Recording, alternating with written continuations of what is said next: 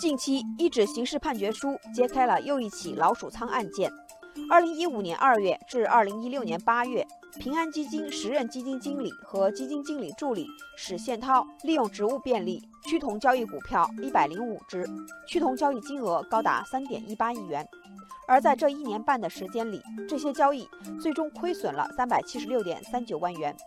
法院判决史宪涛犯利用未公开信息交易罪，判处有期徒刑三年，缓刑四年，并处罚金人民币五十万元。对此，网友露水说：“违背职业道德搞老鼠仓，原是想多赚点钱，结果不仅没赚钱，还亏了上百万。现在不仅毁了信誉，还断送了职业生涯，今后还有漫长的一生都要背负着沉重的枷锁生活，真是得不偿失。”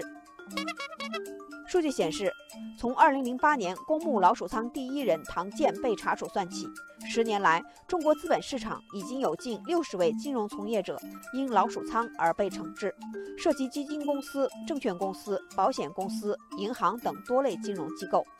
网友大地文章痛心地说：“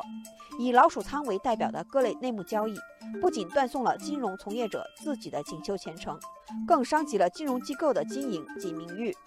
而网友昨日黄花还认为，暗示亏心，老鼠仓更重要的是伤害了投资者对整个金融行业的信任，即便事后的亡羊补牢，也不能解决全部问题。不得不说，近年来证监会及相关监管部门对老鼠仓的打击不遗余力，尤其是二零一三年以来，随着交易所大数据系统的升级，对于老鼠仓的稽查效率得以极大提升。大数据系统不仅可以对账户交易、账户关联情况、股票涨跌等非常具体的指标进行监控，交易所还能够直观地匹配到交易机构，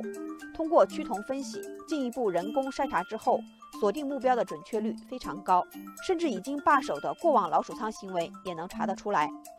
网友神木如电说：“随着监管重拳出击，捕鼠成效十分明显。但是作为一名普通的投资者，最大的希望就是从此后能天下无贼。”网友天一生水说：“大数据技术让老鼠无所遁形，成了捕鼠利器。更重要的是，这种对老鼠仓的精准打击将形成一种极大的威慑力，让他们不敢伸手。”